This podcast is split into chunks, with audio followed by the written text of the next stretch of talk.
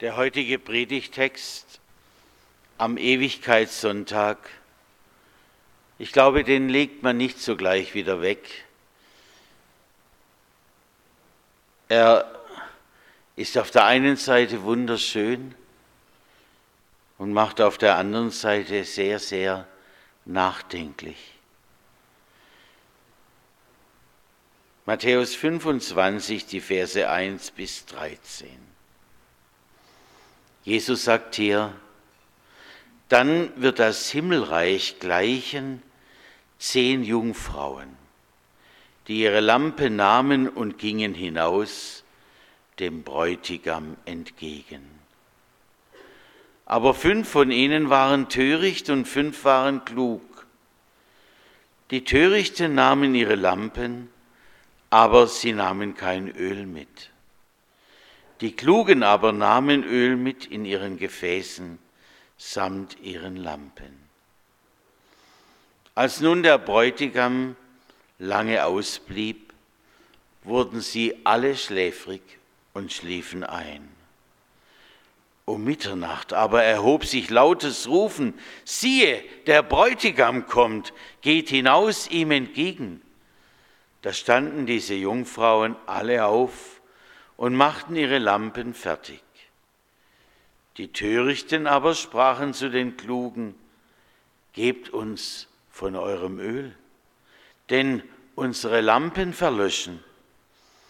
Da antworteten die Klugen und sprachen, Nein, sonst würde es für uns und für euch nicht genug sein. Geht aber zum Kaufmann und kauft für euch selbst. Als sie hingingen zu kaufen, kam der Bräutigam, und die bereit waren, gingen mit ihm hinein zur Hochzeit, und die Tür wurde verschlossen. Später kamen auch die anderen Jungfrauen und sprachen, Herr, Herr, tu uns auf. er antwortete aber und sprach, Wahrlich, ich sage euch, ich kenne euch nicht. Darum wacht, denn ihr wisst weder Tag noch Stunde. Herr, öffne du selber uns dieses Wort. Amen.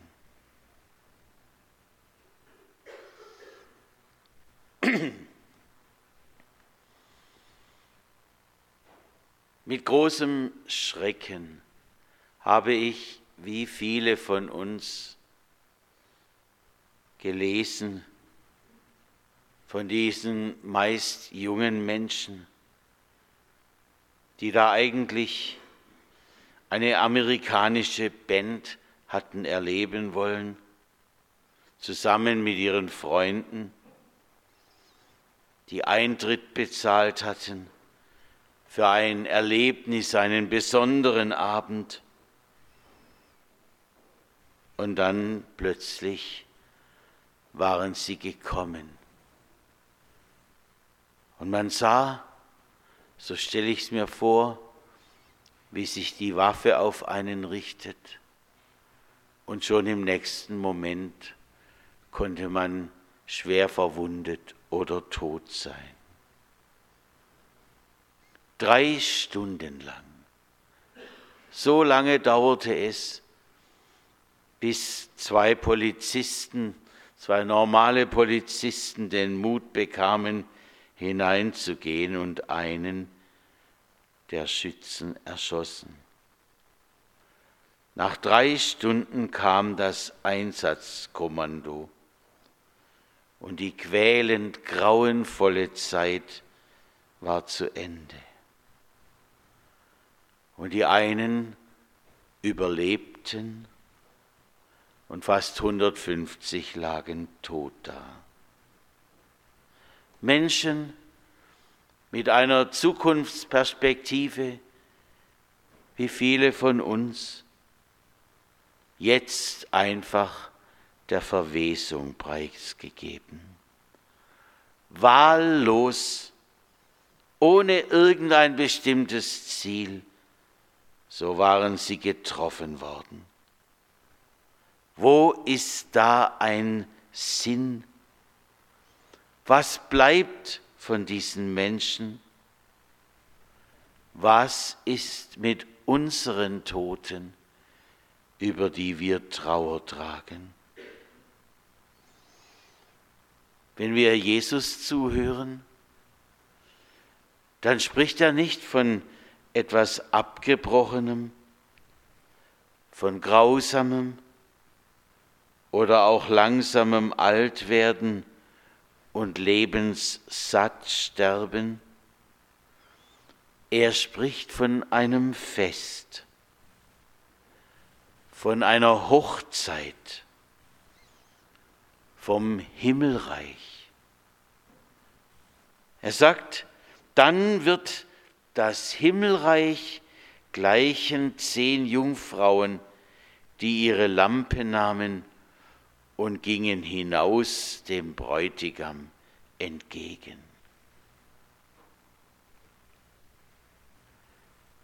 Wie kommt er auf diesen Vergleich? Was soll die Rede von einem Fest, wo, wo der Tod dasteht? Wo der Tote eine Lücke hinterlässt, hier für immer. Aber wir, wir alle, die wir hier sitzen und die draußen, wir sind ein Gedanke Gottes. Gott selber hat sich uns erdacht. Ich war ja immer so unzufrieden mit meinem rundlichen Kopf. Aber seit ich das mir bewusst gemacht habe, Gott hat sich auch das ausgedacht, habe ich eine andere Beziehung dazu.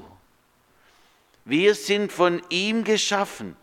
Er hat uns gemacht mit unseren vorhandenen und fehlenden Haaren, mit unseren Augen, Ohren und auch der Nase, dem Mund, der Stimme, die so eindrücklich ist. Und der Körper, der lieben kann und zur Seite stoßen. Er hat uns gemacht. Der Bauplan für uns, er liegt nicht nur in unseren Zellen bereit. Nicht wahr? Jede Zelle in unserem Körper hat ja diesen Plan. Sonst könnten Wunden nicht einfach heilen. Den Plan auch bei der Überwachung der Zellteilung, damit da plötzlich nicht was ganz anderes rauskommt, als vorher war. Und dieser Bauplan ist bei unserem Schöpfer gewissermaßen abgespeichert so kann ich mir es eben heute vorstellen. Er kann uns Menschen sterben lassen, und so heißt es mal, und sprechen, kommt wieder, Menschenkinder. Und wir, unsere Persönlichkeit, wir sind wieder da, ganz gleich, ob wir schnell umgekommen sind, wie diese jungen Menschen, oder nach langem Leiden oder bei einem Atomangriff, wo man nur noch den Schatten eines Menschen auf dem Boden sehen mag. Wir sind wieder da. Und dann steht es also vor uns, das Himmelreich. Diese zehn jungen Frauen, von denen Jesus erzählt, sind auf der Spur dorthin. Sie haben eine Einladung bekommen zur Hochzeit. Was ist, wenn Mädchen, junge Frauen eine Einladung bekommen? Wie sagte mir neulich mal ein junges Mädchen, wissen Sie, sagte sie, ich brauche eine Stunde zum Duschen und eine halbe Stunde die Kleider auszusuchen und eine Dreiviertelstunde zum Schminken. Das alles wird hier gar nicht erwähnt. Nur eines, sie tragen eine brennende Lampe bei sich. Wir haben hier ja ein Gleichnis Jesu vor Augen. Allgemein setzen wir diese, diese brennende Lampe gleich mit dem Glauben, dass da etwas zum Leuchten kommt in uns Menschen durch diese Geborgenheit, dadurch, dass er uns bei unserem Namen gerufen hat, erlöst hat und wir seine Leute sein dürfen. Der Glaube ist wohl die Bedingung, zu diesem Hochzeitsfest zu kommen, ins Himmelreich hinein zu dürfen. Was mit den anderen ist, die keine Lampen haben, das bleibt hier unerwähnt. Aber irgendwo steht es in der Bibel, ohne Glauben ist es unmöglich, Gott zu gefallen. Alle zehn glauben und es wird hell in ihrem Leben, so wie es gerade in unserer Kirche im Augenblick hell wird. Sie sind in Vorfreude auf das große Fest. Sie dürfen auferstehen und am Himmel ankommen zum großen Fest. Doch diese Geschichte, die wir da hören, sie ist auch sperrig. Sie will nicht glatt irgendwo hindurchgehen zu uns. Sie geht noch weiter. Um Mitternacht aber erhob sich lautes Rufen, siehe, der Bräutigam kommt, geht hinaus ihm entgegen. Da standen diese Jungfrauen alle auf und machten ihre Lampen fertig. Die Törichten aber sprachen zu den Klugen, Gebt uns von eurem Öl, denn unsere Lampen verlöschen. Da antworteten die Klugen und sprachen, Nein, sonst würde es für uns und euch nicht genug sein. Alle waren sie eingeschlafen, weil es so lange gedauert hatte, bis der Bräutigam kam. Wer von uns rechnet schon jeden Tag, dass es heute sein könnte, entweder, dass wir abberufen werden oder dass der Herr wiederkommt, so wie er es angekündigt hat. Das und so heißt es in der Bibel immer wieder, wird unerwartet geschehen. Und darum hier auch um Mitternacht. Das ist die Zeit, wo eigentlich keiner mit einem besonderen Ereignis rechnet. Aufregung herrscht plötzlich unter diesen jungen Mädchen. Ich stelle mir vor, wie ein aufgescheuchter Haufen springen sie durcheinander. Und gleich nach dem Aufwachen ist es wieder eingefallen, wir müssen ja eine brennende Lampe dabei haben. Wo ist meine Lampe?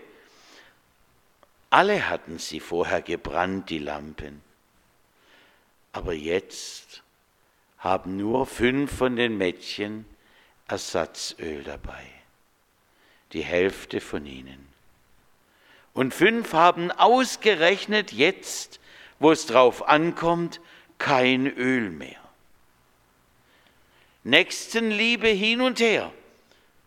Ausgerechnet Jesus, der sagt, wenn dich dein Bruder bittet um ein Gewand, dann gib ihm zwei.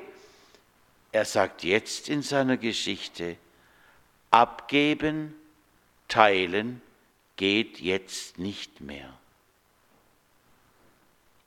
Ich stelle mir da meine Mutter vor. Es war ihr immer ein Herzensanliegen, mich auch hinzuführen zum Glauben. Und wenn es mir so pressiert hat auf den Bus, sie musste immer eine Andacht halten. Und ich dachte, Mann, man kann es auch übertreiben damit. Wäre ich früher aufgestanden, hätte es nicht so passiert. Aber jedenfalls, es war ihr großes Bemühen. Und selbst meine Mutter kann mir von ihrem Glauben nichts abgeben in dieser Zeit. Da steht wohl jeder für sich da. Die fünf wollen noch schnell das Fehlende ausgleichen, so wie der Schächer am Kreuz im letzten Augenblick den Eintritt zum Himmel von Jesus geschenkt bekommt. Doch jetzt, wo der Bräutigam da ist, jetzt geht wohl nichts mehr. Alles Mühen bringt sie weiter vom Ziel.